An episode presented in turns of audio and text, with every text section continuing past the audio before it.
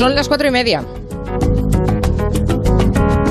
Vamos a abrir el territorio negro. ¿Qué tal, Manu Marlasca, Luis Rendueles? Buenas tardes. Hola. Hola, ¿qué tal? ¿Cómo estás? Un territorio negro, ¿eh?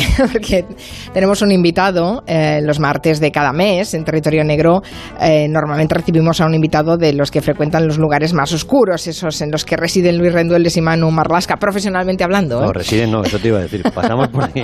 Pasamos. Bueno, pasáis muchas horas, Luis, perdona que te diga. Pasáis Eso más es, sí. horas en esos territorios que en casa, me parece, y me temo. Bueno, em, que nada, que hoy eh, eh, estamos esperando a un invitado, digo estamos esperando y es un territorio más negro que nunca porque es que el, eh, nuestro invitado ha tenido un percance en la carretera, creo que a él no le ha afectado más que hacerle llegar con retraso la radio, ¿no? Es eso lo que nos han contado, ¿no? Sí, por lo visto ha tenido, Elías ha tenido un pequeño incidente, no él, no protagonizado por él, pero bueno, esto es lo que pasa por vivir en Madrid y por tener la emisora a 23 kilómetros de- o a 20 kilómetros del centro de Madrid. Sí, lo dices como quien no quiere la cosa, pero ahí, No, ahí no, lo has y- y- dejado. Esto del polígono es muy duro. No, yo vivo al lado del polígono, o sea que por mí yo encantado, ¿eh? Yo vivo aquí al lado del sí, Sí, sí. sí, yo vivo Bueno, aquí al lado. Bueno, vamos a contar quién es nuestro invitado que yo espero y deseo que se incorpore eh, a nuestra a nuestra charla esta Te tarde lo vamos presentando, en si te breve. parece, sí, sí, sí. sí. Él es Elías León Siminiani, es un creador de un documental y lo habéis traído porque el documental narra una historia que, que es real, que vosotros seguramente trabajasteis, ¿no? Con esa información, esa historia del del butronero de Madrid se podría llamar, ¿no? Es que lo curioso, lo sorprendente cuando llegó a mis oídos que había alguien dedicado a hacer esta película, es que en su momento, cuando fue detenido él y su banda, que era conocida como la Banda del Rayo, eh, yo escribí mucho de, de esa historia, porque lo cierto es que eran un grupo de butroneros muy particulares, además tenía la, la- mm, lo, lo más curioso de todo para mí era que era un butronero que había heredado el, eh, el- el conocimiento y las habilidades para moverse por esa gran ciudad que está debajo de la ciudad de Madrid, por las alcantarillas de su propio padre que se dedicaba a lo mismo, ¿no? Entonces todo o aquello... sea, el con- padre también era butronero. Sí, sí, sí, el padre era un gran butronero. Butronero mítico Mm, en, el- en- en Madrid y le enseñó el oficio. Yo creo que en la película viene cuando él tenía 15 años, creo. Más o menos. Cuenta que el padre le bajó a las alcantarillas a enseñarle por dónde, por dónde había que moverse bajo tierra en Madrid. Él se dio cuenta que su padre era butronero. Hay un momento muy divertido del documental. Documental que estaba nominado, por cierto, a los Goya, al mejor documental, que finalmente no ganó, pero estaba nominado. Digo que hay un momento muy divertido en el que el protagonista, el flaco, cuenta cómo de repente descubrió que su padre se dedicaba a lo que se dedicaba. ¿no? Eh, abrió una furgoneta y se encontró bolsas llenas de billetes, eh, armas, se encontró todos los, todo el, el- aparataje necesario para cometer eh, atracos. ¿no? Entonces, como te decía, a mí la historia, me, yo escribí mucho sobre ella, además se dio la circunstancia de que yo conocía, conozco, vamos, y soy, tengo muy buena amistad con el grupo de atracos que le detuvo, el grupo 12 de la Brigada de Pol- de Policía Judicial de Madrid, que mm, le- les costó Dios y ayuda dar con ellos, hasta que finalmente los pillaron en un infraganti a la salida de un banco, de una- en- saliendo de la alcantarilla, poco más o menos, los geos los detuvieron. Y entonces, cuando años después eh, me, di me enteré de que alguien se había interesado por esta historia hasta tal punto para convertirla en documental, pues me pareció una cosa fascinante, desde luego. Ujú. Hay que contar varias cosas, aparte de lo que después nos cuente Elías León Siminiani, que es el creador de este documental Apuntes para una película de atracos, así se titula. Mm, Es que eh, la historia de El Flaco, que es como se hace llamar este butronero, es esa maldita pared que ha sido además eh, editado por Libros del Cao.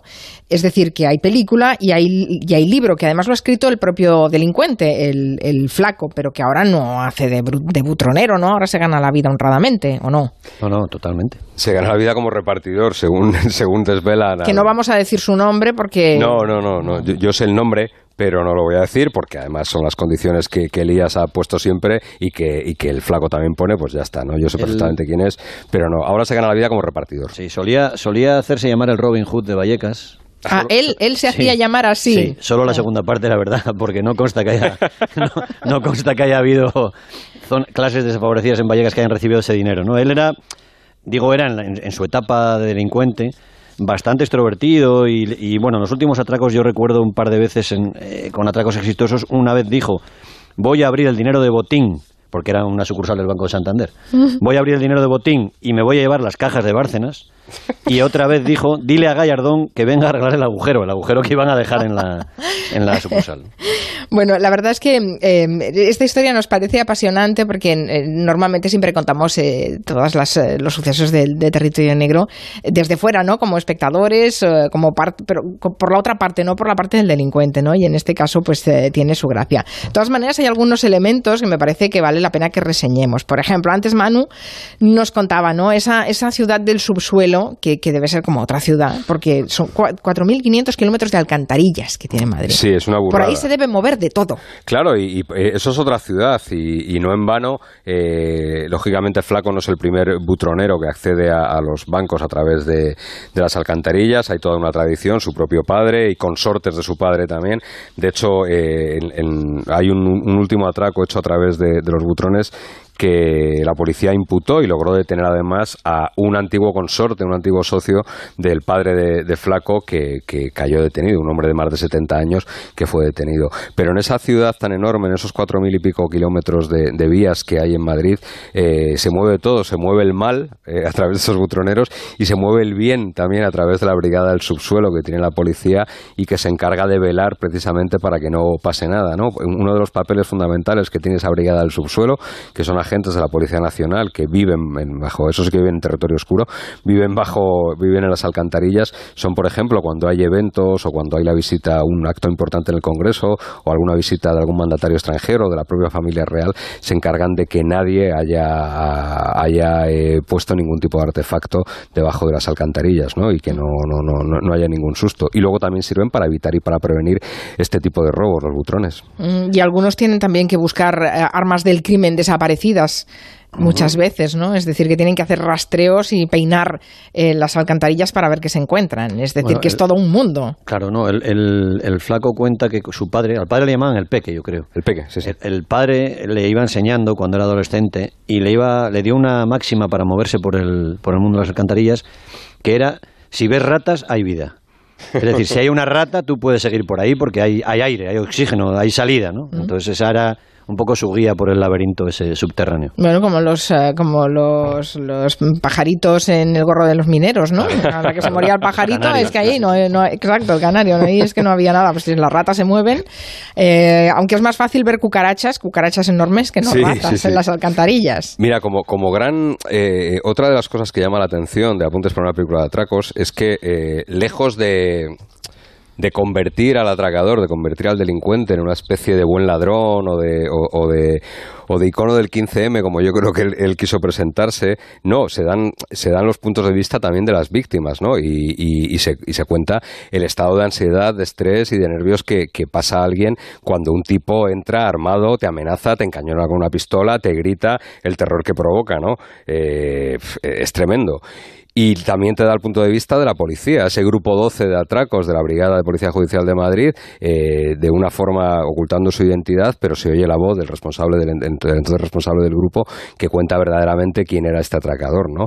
Hay un apunte, hay apuntes familiares bastante peculiares también, porque el, hijo de Flaco y de su mujer nace el día que son detenidos, porque claro, eh, la mujer fue detenida por complicidad con el atraco y, y se estaba embarazada y se precipitó el parto, evidentemente, ¿no? Entonces entonces todo, todo, es, eh, eh, todo es muy peculiar en esta historia de, policías y, ladrones. Bastante familiar, por lo que veo también, ¿no? Porque ahí está el, el padre, la mujer, el hijo, bueno, en fin, de todo. De todas maneras, los butrones son robos limpios, digamos, ¿no? Porque ahí no hay un atraco, ahí no hay un arma, eh, no se encañona, o no. En este caso yo tengo una visión un, poco, no, tú estás pensando, del tema. Tú estás pensando en Estoy pensando en el agujero que se encuentran. Claro, tú estás pensando en Álvarez Spallari, que es un mito en la delincuencia. A Manu le encanta porque reventó la Cámara Corazada de Niza y, firmó, puso sin odio, sin violencia y sin armas. Pero claro, ahí no había gente, no había empleados.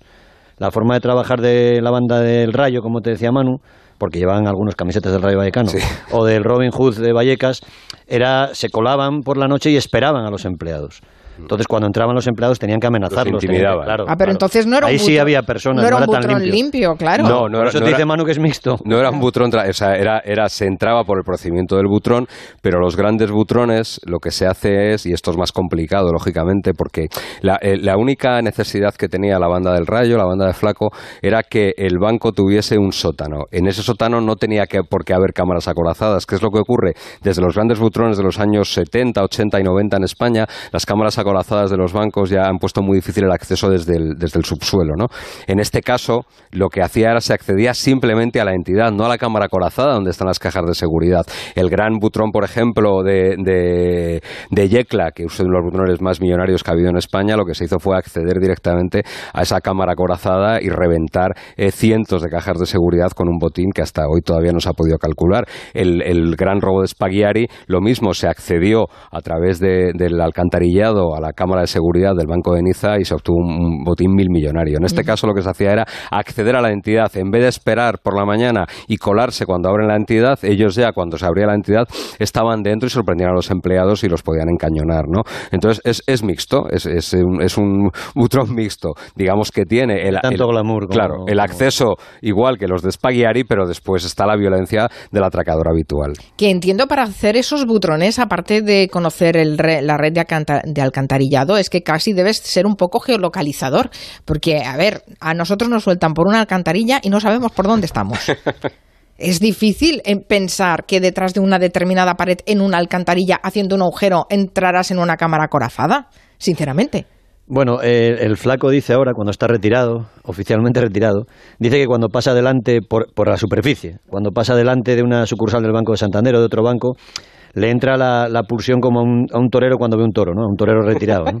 Él pasa delante de la, de la sucursal, claro, evidentemente se sabe el mapa de las sucursales y lo que hacían ellos era buscar lo que llaman tapa santa, que es, eh, es. una alcantarilla que te puedes meter y salir sin que te vean. Es decir, vas, van recorriendo la superficie buscando alcantarillas más o menos discretas. ¿no? Cuando encuentran una tapa santa, ahí ya buscan si hay algún banco cerca, algún objetivo. Y siempre bancos en esquinas para que no fallasen, porque las esquinas de la superficie corresponden con las esquinas del alcantarillado. Ah, mira, es verdad, no había pensado en eso. Qué listos, ¿no? Sí, sí, sí, así es. Así hay que saber, eh, evidentemente hay que tener cierto talento y, tra- y trabajar No, y mucho. dedicación, y dedicación. Dedicación, sí, sí. Para Claro, ser un buen hay que pasearse mucho las calles y pasearse Claro. mucho las cloacas. Spaghiari preparó el golpe a la Sociedad General de Niza, preparó ese golpe, me parece que tardó año y medio en prepararlo. O sea que, que, claro, No se parecen a la de Woody Allen. ¿Cómo se llama la peli de Woody Allen? De Toma el dinero y corre. No, no, creo que era... Alquilaban una nave. Hay una peli muy famosa. ¿Misterioso asesinato en Manhattan, quizá? No, no, no, hay una de un butrón, te la voy a buscar. Ah, vale. chapuceros en una pastelería, en fin. Granujas, lo busco, lo busco. Vale, vale, vale. Esto del butrón, eh, ¿a quién se le ocurrió? La- ¿De, de, de cuándo data este el butrón, tipo el, de- el- de el- el butrón como forma de acceder a, un banco, la primera vez que se hizo eh, fue con el golpe de Spaghiari. Es un arte delictivo tradicionalmente italiano, siempre los grandes butoneros son los italianos, y la lanza térmica, que es la principal herramienta que han utilizado los butroneros a lo largo de la historia, es un invento italiano también. La lanza térmica, para que la gente lo entienda, es una especie de taladradora que tiene una punta de diamante que se pone a una temperatura bestial y es capaz de fundir cualquier material. Luego ya se ha sustituido por el oxicorte y por otro tipo de herramientas, digamos, menos sofisticadas. Pero la lanza térmica es un invento italiano. Han sido los italianos los grandes hacedores de butrones a lo largo de la historia delictiva y, todavía se sigue practicando. ¿Qué ocurre? Que, pues como ha pasado con los atracos a bancos, los bancos también han aprendido y ya las medidas de seguridad, por ejemplo, las alarmas que hay en, las cámaras acorazadas para evitar que se acceda son alarmas incluso de vibración. En cuanto hay una vibración de más en el edificio, eh, se salta la alarma, eh, más allá de las alarmas presenciales o las alarmas acústicas. ¿no? Entonces, cada vez es más difícil. Ahora el butrón, ¿para qué se utiliza? Pues el butrón se utiliza para acceder a una joyería desde un inmueble, pero la alcantarilla ya es un medio más o menos en desuso a la hora de acceder a, a ningún, a, a ningún eh, teatro de operaciones, que es como se llama. Mm, Bueno, de todas maneras, me parece que ahora es más, más que el butrón, que da mucho trabajo, es lo del alunizaje, ¿no? Eso, eh, Eso es, me- es menos limpio todavía. Menos limpio, Empotrar un coche. ya, sí, ya, pero yo creo que es más efectivo, ¿no? Sí, pero mira, ha, ha habido eh, algún butronero de los actuales en España, de los grandes butroneros españoles no son butroneros de, acceder a través de alcantarillas, pero sí son butroneros capaces de, reventarte una, caja fuerte en muy poco tiempo, que comenzaron, que en sus inicios fueron eh, aluniceros. El alunizaje en España lo que se ha convertido es en una gran escuela de delincuencia. ¿no? Muchísimos chavales que comenzaron con 15, 16, 17 años haciendo alunizajes finalmente han acabado siendo butroneros. ¿no? Y estoy pensando en seguramente dos o, dos o tres de los mejores butroneros que hay en España empezaron sus andanzas como aluniceros. ¿no? Lo que pasa es que fueron creciendo delincuencialmente. La peli del butrón de Woody Allen se llama Granujas de medio pelo. Sí, me lo dice Emilio Gómez, actor a través de Twitter. Sí, es maravillosa. Alquilan una nave para hacer un butrón al banco que está al lado y es una antigua fábrica de galletas para despistar a la gente, para tener coartadas, siguen vendiendo galletas, pero resulta que tienen un éxito terrible vendiendo galletas y se empieza a complicar porque aquello está lleno siempre. no pueden, es muy divertido, muy divertido.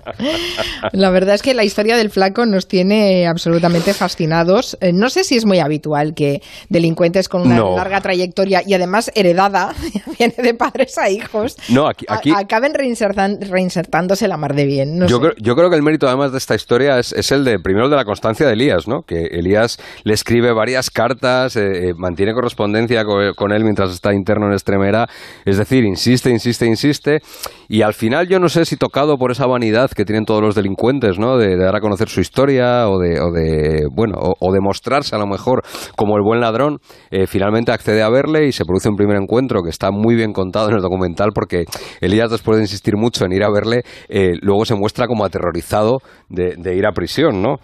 Y en este momento hace su aparición Elías León, ahora mismo. Hombre, o sea que, ¿qué tal? ¿Cómo estás? Siéntate ahí, toma, micrófono. Pobre Elías, que lo hemos dejado. Estaba contestando por ti, o sea que. ¿Qué tal, Elías? ¿Ya te has sentado? Espera, que le ponga los auriculares. Dadle un poquito de agua, pobre, que se debe haber llevado un susto de el pobre bastante heavy, si ha tenido que, verse. Ya se está colocando, no te preocupes. Verse el pobre varado en la carretera sin llegar al polígono por culpa de, de un accidente. ¿Todo bien, Elías? Sí, todo bien. Lo siento mucho, es que vi un accidente en las seis y se ha retrasado la llegada. todo tuyo. Hemos estado hablando eh, de, tu documental, pero sobre todo hemos repasado un poco la, historia de, El Flaco, que ya hemos dicho que no diremos eh, su nombre, porque es una de las condiciones y porque él hace ya una vida muy diferente. De hecho, mientras Elías respira y se, se queda tranquilo, vamos a oír a Flaco, porque hoy no está con nosotros en el estudio, está trabajando, tiene una vida normal, ya lo hemos dicho, un trabajo normal al que no quiere faltar, pero nos ha atendido unos minutos por teléfono para contarnos quién es hoy Flaco trabajo mileurista, entro a las siete y cuarto y salgo a las a las cinco y media. Por la tarde ir a casa, estar con mi hijo, darle de cenar, ducharle, jugar un rato con él y a la cama. Y al día siguiente, pues lo mismo, pues la vida de una persona trabajadora. Me pasa ahora que he hecho el documental y he hecho el tema de la novela, pues digo, joder, madre mía la que lié. Yo no pensaba que hubiera sido capaz de, organizar todo lo que organicé, porque claro, es que fue bastante gorda, ¿sabes? Eh, yo no me siento orgulloso de apuntar a una persona que no, una persona inocente que no tiene culpa de estar en el banco ese día. Claro, el daño ya está hecho, ya no se puede. Ahora lo único que hay que hacer es remediarlo de tal forma, pues, de hacer las cosas bien, de seguir en la línea en la que estoy ahora, que es trabajar y cuidar de mi familia y, y seguir escribiendo y bueno, cualquier proyecto creativo que salga, pues lo intentaré hacer. Pues ese es el, flaco en el que está basado esta, este documental firmado por Elías León Siminiani, eh, Apuntes para una película de atracos, que además estuvo nominada al premio Goya a la mejor película documental. Hasta donde me alcanza la memoria, siempre quise hacer una película de atracos. Al menos siete sucursales bancarias por el método del butrón, por el subsuelo. Se movían por las alcantarillas como pez en el agua. Se refería a todos como yo soy el jefe de la banda, yo soy el Robin Hood de Vallecas. Había llevado una doble vida compaginando los atracos con su trabajo de repartidor de pescado era necesaria una resistencia física que me costaba imaginar en alguien de esta complexión me propuse intentar conocerlo. ¿Cómo llegas a él, Elías? Pues llego mm, a través del inspector de policía que lo detuvo, en realidad. Eh, yo vi una noticia sobre su detención en agosto de 2013 y una amiga periodista me contó que eh, acaban de hacer un reportaje sobre su detención y que era amiga del inspector del Grupo 12 de la Policía Judicial que lo detuvo. Fui a verle, empecé a hablar con él y ahí ya me di cuenta que, bueno, él me explicó que el modus operandi era muy único, eh, como de otra época, y, y él ya me, de alguna manera me dijo, mira, este chico que, que llevaba que llevaba esta banda es una persona muy singular, ¿no? Y, y bueno, esto me acabó llevando al, a la prisión de Extremera, donde le conocí, cuando le conocí supe que, que, bueno que eso podría ser la base de una película, ¿no? El inspector acaba de mandarle recuerdos a través del WhatsApp, el inspector que le detuvo acaba de mandar recuerdos para Elías, porque lo está viendo. Bueno, lo de, lo de que es un tipo bastante singular que te dice el inspector, ya la verdad es que ya da, da pistas de que dejó huella ¿eh? en todos aquellos que le conocieron, el flaco. Bueno, es que mm, tiene una historia muy singular tanto por un lado como por el otro, porque eh, Flaco fue padre el día que le detuvieron por primera vez, cosa que le pasó a él mismo siendo, siendo casi un bebé con su propio padre. Ah, sí, ok. Sí, pero es que el, el inspector de policía que, que, detuvo a Flaco también fue el que detuvo a su padre en su día. Por favor. Sí, es como esto, una especie... Esto lo escribes y dices, no es verdad, esto no es, casi no es verosímil. No, es una, es una cosa realmente muy, como muy singular y que yo siempre le he dicho a, a este inspector que fue una persona absolutamente esencial dentro del desarrollo de la película, que hay una posible película hermana de esta, que es la suya, ¿no? Como la de, la de toda la trayectoria eh, de él detrás de este grupo, ¿no? Es increíble, sí, sí.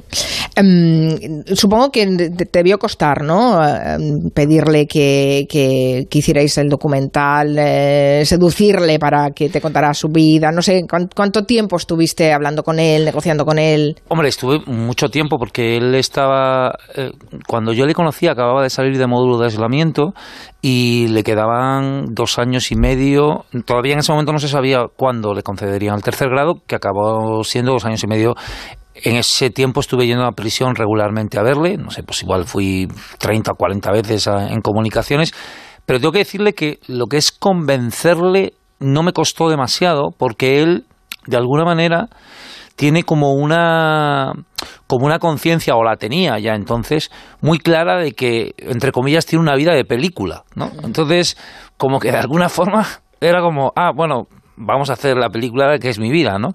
Lo que pasa es que luego, cuando empezamos a hacerla, se complicó mucho porque su familia no pensaba como sí, él. Sí, creo ¿no? que la, la, principal oposición fue la de Mariela, que es la, la mujer de, de, Flaco. De hecho, hay un momento del documental en el que habláis de esa oposición. Ella sí, sí. sabe que a mí me pone una máscara. Ella ya lo sabe. Sí, sí, lo sabe, porque yo se lo he dicho y aparte o sea, tú, tú, tú, llegas, tú, ves un escenario en el que ella podría venir al estreno de la película sí, no sí. sentarle mal. Yo cuando la vea te digo si la va. Si es, ¿Y lo vas a saber? Sí, sí. Porque lo que no vamos a hacer es, es invitar al estreno y tener allí la movida. no, no, no. Imagínate, no, primero, que ella, como no le siente bien, no, vamos a estar por allí tarifando. Yo lo que no quiero es que os por la mierda documental. ¿Por qué era tan reacia Mariela a que se hiciera ese documental? ¿Y al final lo vio? Pues no lo ha visto todavía, lo cual es un misterio un poco insondable para mí. Eh, era reacia porque, de alguna manera, cuando a ellos los detienen, eh, ella hizo como una especie de borrón y cuenta nueva con su vida y, su voluntad era que Flaco hiciese lo mismo, literalmente hablando. Quiero decir, que no se habla del pas de ese pasado y lo que hay que hacer es eh, rehacer nuestra vida, conseguir un trabajo y ejercer de padres y hacer lo que somos, ¿no? Entonces ahí ella y yo discrepábamos porque yo le decía que que él tiene una energía y una especie de hambre de, hacer cosas grandes que o la recicla o, o malamente se va a conformar con, con ser un, un mileurista toda su vida, digamos, ¿no? Uh -huh. O sea, que, todo, que toda esa iniciativa y esa energía que la lleve a hacer el bien, ¿no? Pues hacer, bueno, a ver, más o menos. tampoco voy a ir aquí como de misionero, pero bueno, en principio es lo que yo intentaba de decirle a ella, pero, no, pero, ella tenía muy claro que no. Lo, lo, que dice Elías de la detención, además, es lógico que marque. La detención no es una detención normal y corriente, no son dos señores que se te acercan y te dicen, eh, sino que es una detención que hace el geo con la dureza de una detención sí. del geo, las detenciones del GEO son detenciones duras, duras en cuanto a que son duras. Para el que es detenido, bueno, pues no es agradable que te revienten todos los cristales de tu coche, que fue lo que les pasó a ellos. Reventaron todas las ventanillas a la vez y los sacaron por la ventanilla y los pusieron contra el suelo. Bueno, de hecho, decir, él cuenta la detención en es- el documental. es algo traumático. Tranquilo, chaval, tranquilo, chaval. Me pusieron las esposas aquí. Átame, Elías, átame. Me, me tiraron al suelo. Quieto, quieto. Yo empezaba a mover las piernas. Estaba así, me apretándome, ¿vale? Yo estaba sangrando por algún golpe que me habrían dado. Y me llevaron hacia el coche. Uf. Además es que es, es traumático. Hay que tener en cuenta que Flaco es una persona sin antecedentes. O sea, eh, es una persona que pasa de ser un ciudadano absolutamente integrado, normal, con una doble vida y mm, desconocida, a ser un preso en, en- en un FIES 5 en módulo de aislamiento. Quiero decir, un preso que no es cualquier cosa, ¿sabes? Entonces, eh, para él fue un, un shock enorme, ¿no? Ujú. Bueno, qué impresionante, la verdad. El documental mm, eh, empieza con una frase que me ha hecho gracia, ¿no? Que dice aquello de siempre había querido hacer una, una película de atracos, ¿no? Mm. Eh, eh, es un homenaje. des- después de este documental, ¿te vas a tirar a la película de atracos?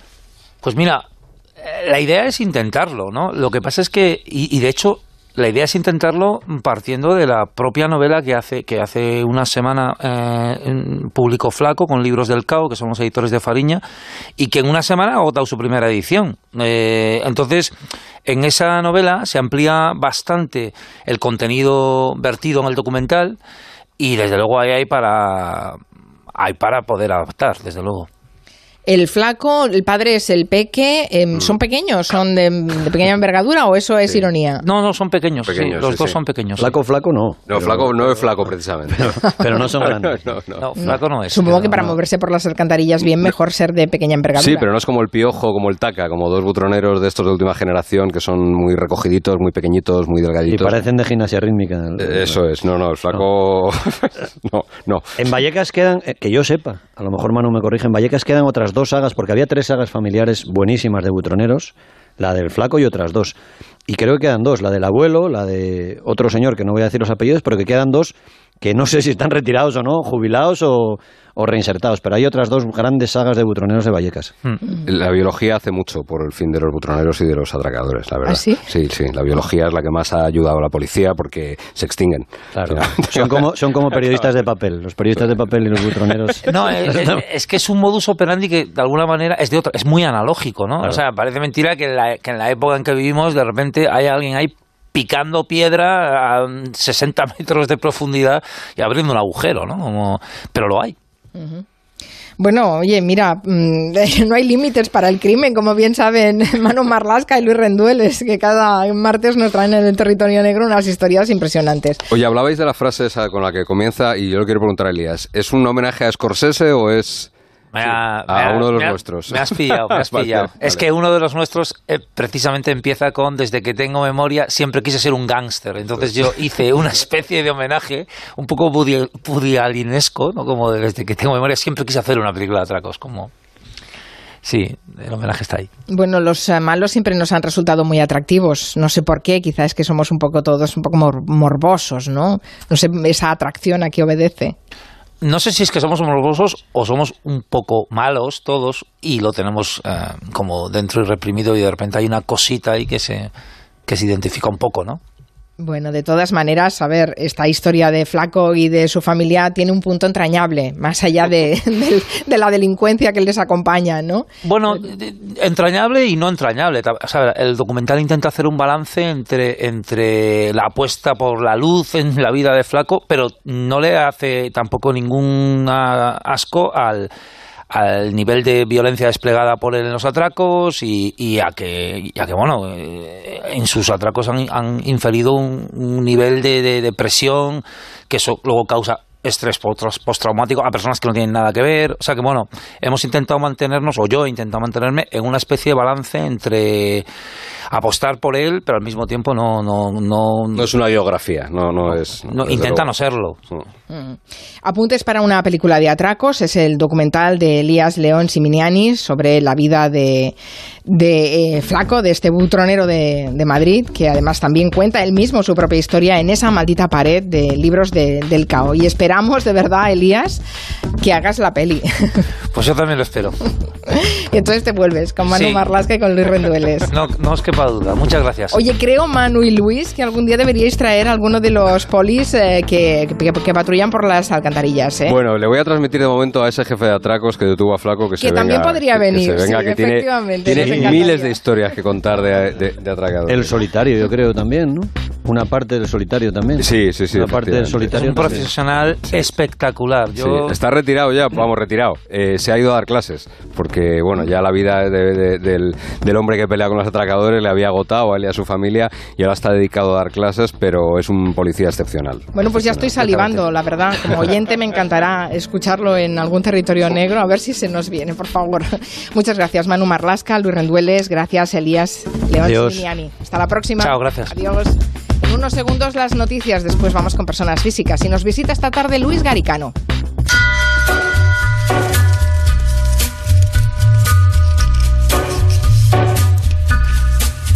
Hello.